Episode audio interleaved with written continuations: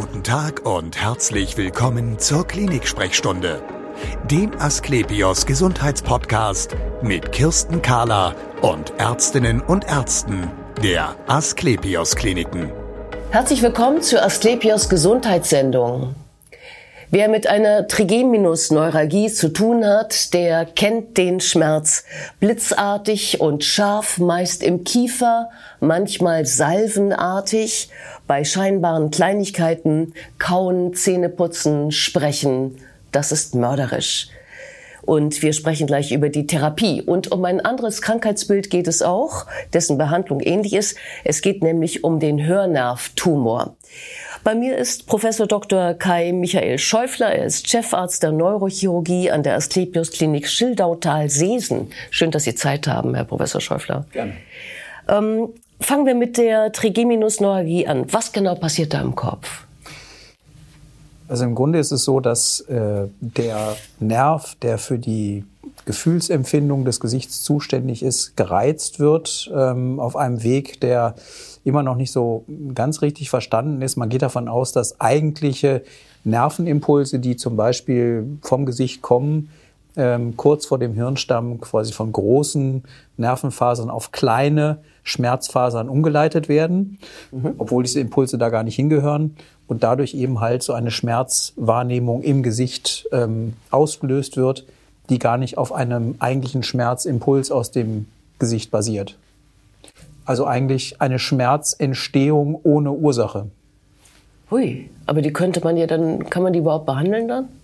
Man kann sie behandeln, ähm, idealerweise dort, wo diese Fehlverschaltung, wenn man es so nennen will, passiert, nämlich in der Nähe des Hirnstamms, da wo der Trigeminusnerv in, also der Gesichtsnerv, der die Gefühlswahrnehmung an das Gehirn weitergibt, in diesen Hirnstamm eintritt. Ähm, dort kann es äh, zu verschiedenen Krankheitsprozessen kommen nicht so selten ist es so, dass ein Blutgefäß, eine Arterie, die dort in der Nähe liegt, äh, auf diesen Nerven drückt oder durch ihre Pulsation, durch die arterielle Pulsation diesen, diesen Gesichtsnerven reizt und dadurch aber, ja. den Schmerz auslöst. Ja, nun wird man damit ja nicht geboren. Äh, warum entsteht das? Warum kann es überhaupt? Oh, verrutscht da was im Kopf? Genau, also es ist, es ist häufig so, dass die Gefäße im Laufe des Lebens ihre Form ändern, sich erweitern. Das kennt man ja auch von der Haut. Krampfadern bilden sich ähm, und so ähnlich ist das eben halt bei Arterien auch. Die mhm. werden etwas länger, sie können auch ihre Form verändern, können sich etwas schlängeln und dann eben halt auch auf Strukturen in der unmittelbaren Umgebung drücken. Und das könnte dann eben halt auch der Trigeminusnerv sein. Ja, das heißt, das ist auch eine Sache des Älterwerdens dann, ne? Das ist eine Erkrankung des älteren Menschen, ja. Üblicherweise sind die Patienten über 60 Jahre. Es gibt auch jüngere Patienten, also das Krankheitsbild tritt nicht nur bei älteren Patienten auf, aber in der Regel sind die Patienten, Patienten nicht 20 Jahre alt, sondern eher 50, 60 Jahre oder älter. Ja, und jetzt habe ich verstanden. Also einmal kann es sein, dass, dass ein Blutgefäß auf einen Nerven drückt. Ähm, es kann aber auch sein, dass man gar nichts findet.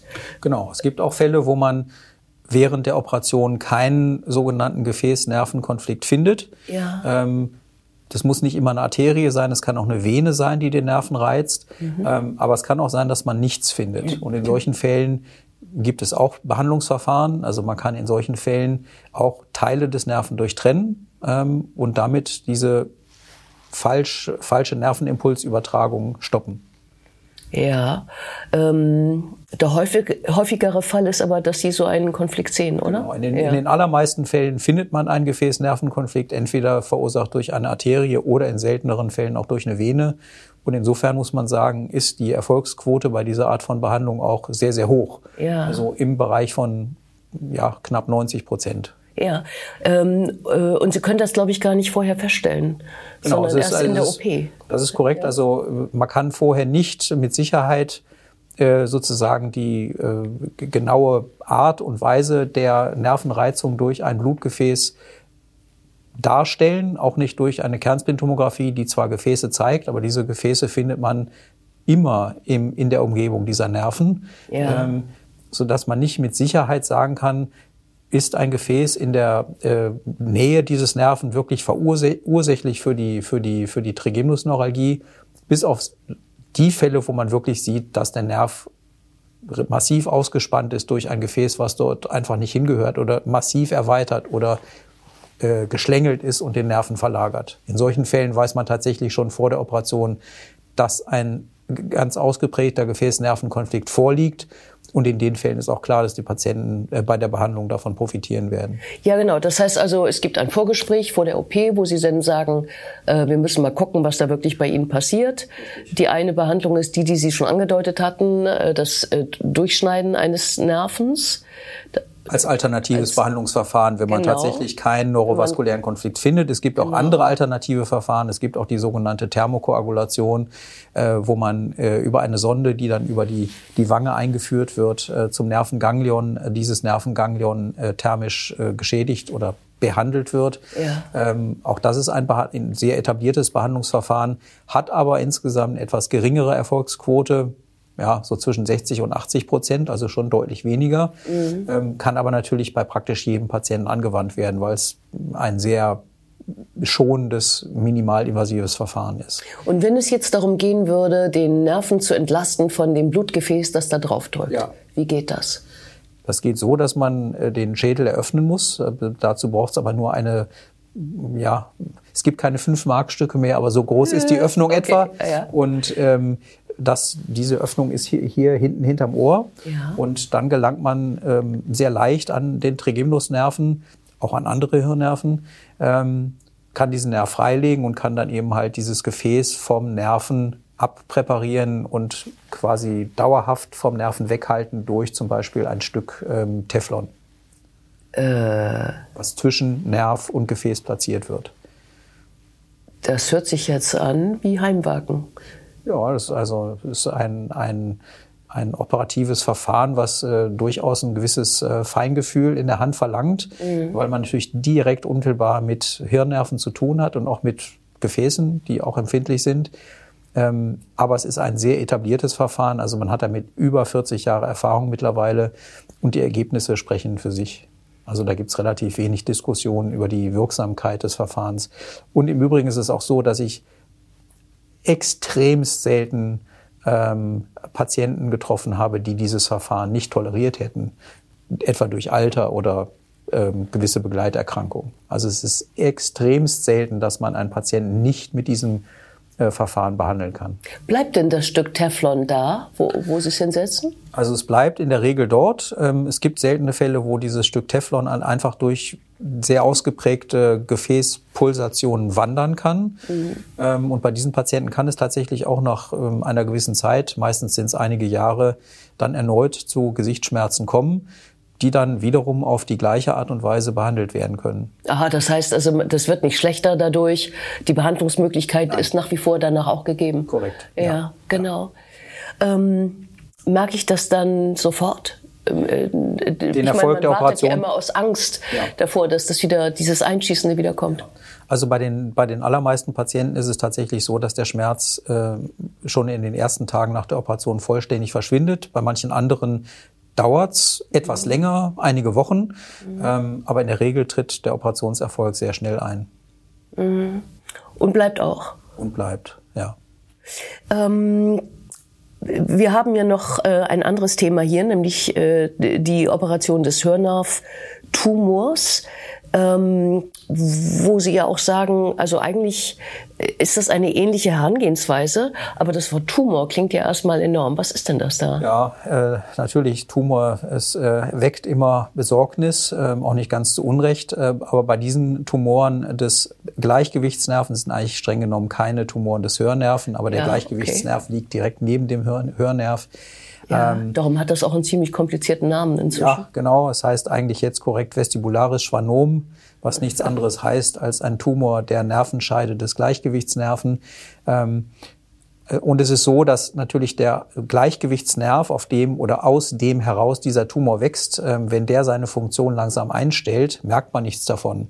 Aber wenn dieser Tumor langsam Druck ähm, aufbaut auf den Hörnerven und eine Hörminderung oder eine Reizung des Hörnerven ähm, äh, resultiert, dann äußert sich das zum Beispiel durch ein sehr unangenehmes Ohrgeräusch, den sogenannten Tinnitus, ein Ohr- und Ohrenpfeifen, was extremst beeinträchtigend sein kann und eben halt durch ein nicht zwingend einen Hörsturz, sondern durch eine langsame Abschwächung des Hörvermögens.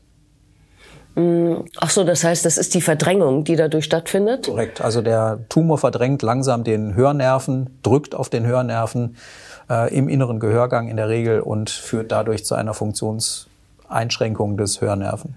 Ähm, nun haben ja viele Menschen im Laufe des Lebens mit einem nachlassenden Gehör zu tun. Korrekt. Deswegen werden diese Tumoren auch in der Regel äh, nicht frühzeitig erkannt, sondern äh, immer noch relativ spät. Jedenfalls in der großen äh, Masse der Patienten ähm, werden die Tumoren relativ groß, bis sie entdeckt werden. Und nur dann, wenn sie sich ausschließlich im Hörnervenkanal ausbilden, dann kann auch schon ein relativ kleiner Tumor zu Symptomen führen, weil einfach kein Platz zum Ausweichen da ist für den Hörnerven.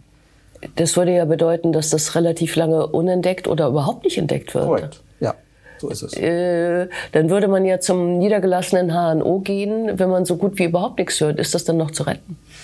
Also in der Regel ist es so, dass äh, die meisten Patienten doch äh, zum Hals-Nasen-Ohrenarzt gehen, wenn das Hörvermögen so eingeschränkt wird, dass man zum Beispiel auf dem Ohr nicht mehr richtig telefonieren kann oder meint, man hört deutlich schlechter als auf der Gegenseite. Ähm, und dann ist in der Regel auch ein ganz guter Zeitpunkt, über eine Behandlung dieser Tumoren zu reden. Die Sie ja dann vornehmen würden. Genau. Also auch die Operation wäre ja da dann das Thema. Korrekt. Also dann würde man in solchen Fällen würde man mit dem Patienten über die unterschiedlichen Möglichkeiten einer Behandlung reden und da steht natürlich auch die Operation, also ein operatives Verfahren, die Entfernung des Tumors ähm, zur Verfügung neben anderen Maßnahmen. Man kann auch äh, gewisse Tumoren mit ähm, guten Erfolgsaussichten bestrahlen. Das sind dann in der Re Regel eher die kleineren Tumoren. Die größeren Tumoren, die schon eine bestimmte Größe erreicht haben, also über zwei, drei Zentimeter groß geworden sind, die eignen sich in besonders sozusagen guter Weise für ein operatives Verfahren. Ähm, äh, weil die sonst weiter wachsen unter der Bestrahlung, oder? Also es gibt verschiedene Möglichkeiten. Wenn ein Tumor bestrahlt wird, ähm, dann dauert es unabhängig von der Größe mindestens ein halbes Jahr, bis diese Bestrahlung zu einer äh, mhm. sukzessiven Strumpf Schrumpfung des Tumors führt. Das heißt, also die Patienten haben dann relativ lange noch mit ihren Symptomen zu tun, teilweise bis zu anderthalb Jahren, bis man wirklich abschätzen kann, wie effektiv die Bestrahlung wirklich gewesen ist.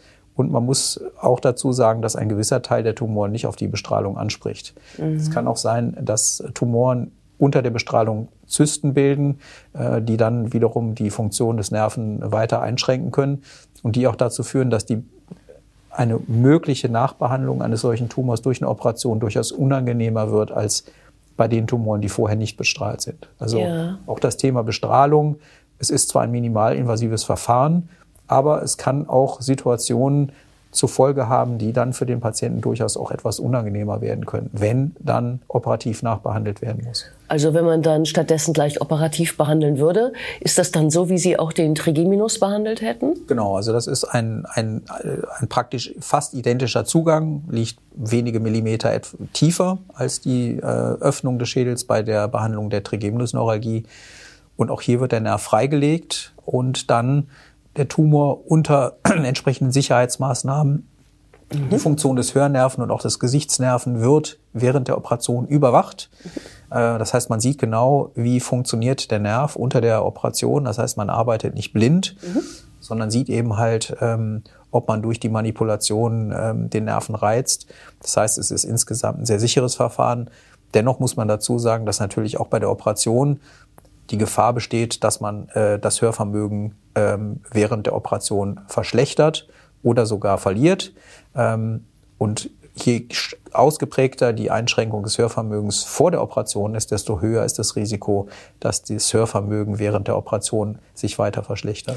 Ist es eine Frage der wie soll ich sagen, der Qualität des Arbeitenden, also des ja. Mediziners, oder ist das, ist das Organ einfach so anfällig? Das Organ ist anfällig. Man muss aber ganz klar sagen, dass die Erfolgsquote bei der Operation äh, des ähm, Gleichgewichtsnervtumors entscheidend auch von äh, der, den Möglichkeiten und der Erfahrung des Operateurs abhängig sind. Vielen Dank für das interessante Gespräch. Gerne. Und wir sehen uns wieder auf www.astlepios.com, auf Facebook und auf YouTube oder im nächsten Podcast. Werden Sie gesund.